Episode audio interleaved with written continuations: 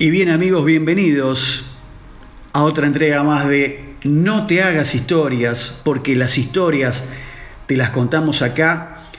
Y comenzamos con una pregunta que dice, en la Edad Media, ¿la gente se bañaba?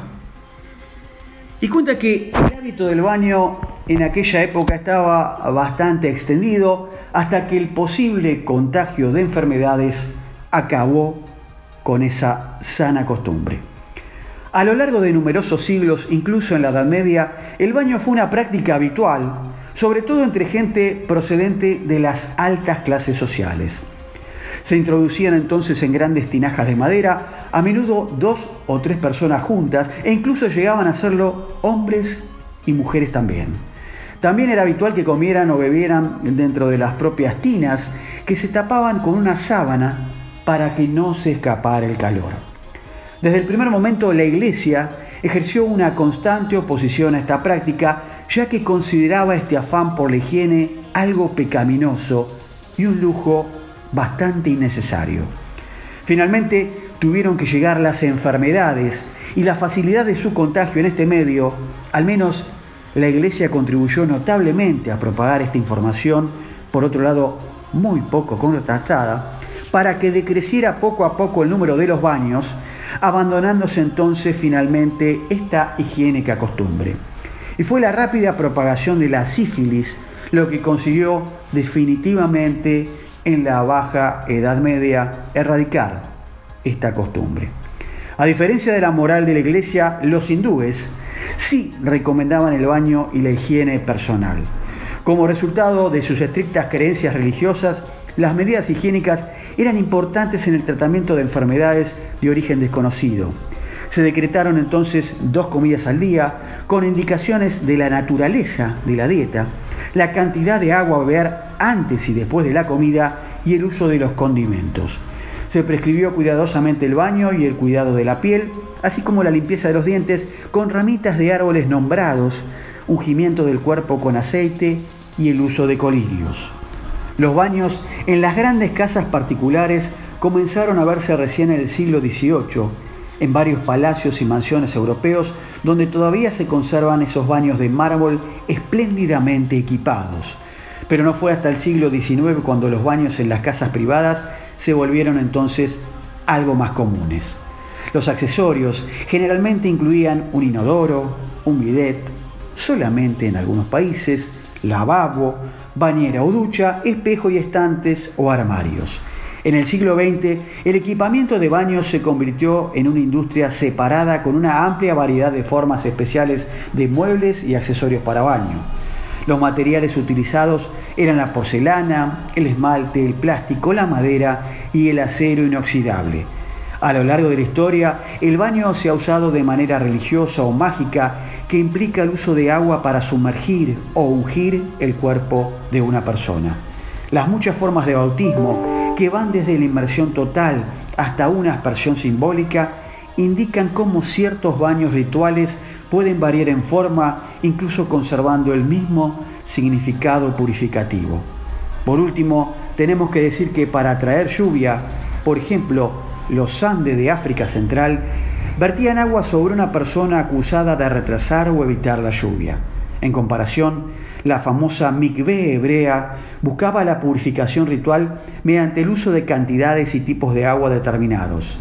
El lavado de pies cristiano, que significa humildad, tuvo lugar tradicionalmente en la Iglesia Católica primitiva el jueves santo con el acompañamiento de cánticos. Pero, ¿por qué se llama París la ciudad de la luz? Bueno, hay tres teorías diferentes basadas en tres hechos históricos que explican por qué se le dio a París el sobrenombre de Ville Lumière. No cabe duda de que la capital de Francia es una de las ciudades más bellas y espectaculares del mundo. Y desde el largo reinado de Luis XIV, el Rey Sol, hasta las modernizaciones y ampliaciones llevadas a cabo por Haussmann y Napoleón III entre 1852 y 1870 durante el Segundo Imperio, París fue dejando atrás su carácter de villa medieval para convertirse en una urbe al mismo tiempo moderna y grandiosa, cuyos puentes sobre el Sena, edificios y monumentos admiraron y aún admiran a todos cuanto la visitan.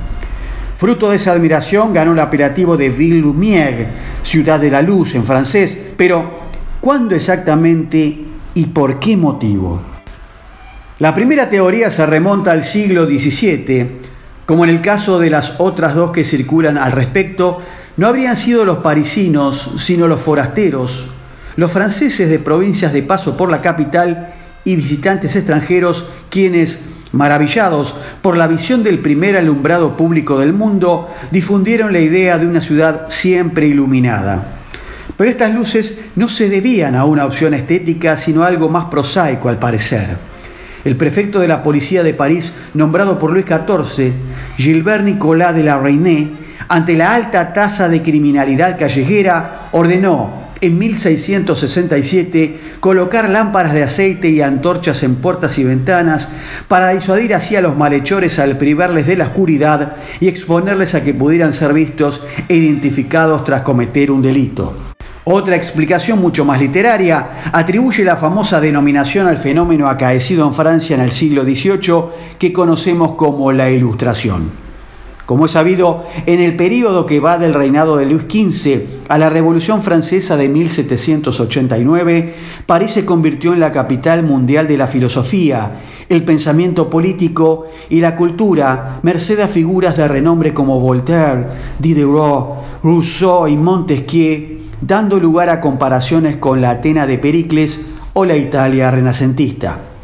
Así se dio en llamar a dicha centuria el siglo de las luces, por contraste con el oscurantismo absolutista anterior y el empeño en defender al uso de la razón humana, y según algunos, a París se le dio el sobrenombre de la ciudad de la luz por protagonizarla. La tercera y última versión sitúa la aparición del calificativo algo más tarde, en la primera mitad del siglo XIX, y le da un sentido literal como la primera y no tan metafórico como la segunda. En este caso, se debería a la implantación en todo París en la década de 1830 del alumbrado de gas, desarrollado entre otros por el ingeniero y químico francés Philippe Le Bon. Gracias a esta innovación, la magnífica iluminación de las calles y los pasajes comerciales parisinos habría fascinado a los europeos de la época y en particular a los ingleses, que no dudaron en bautizar a la urbe como City of Lights.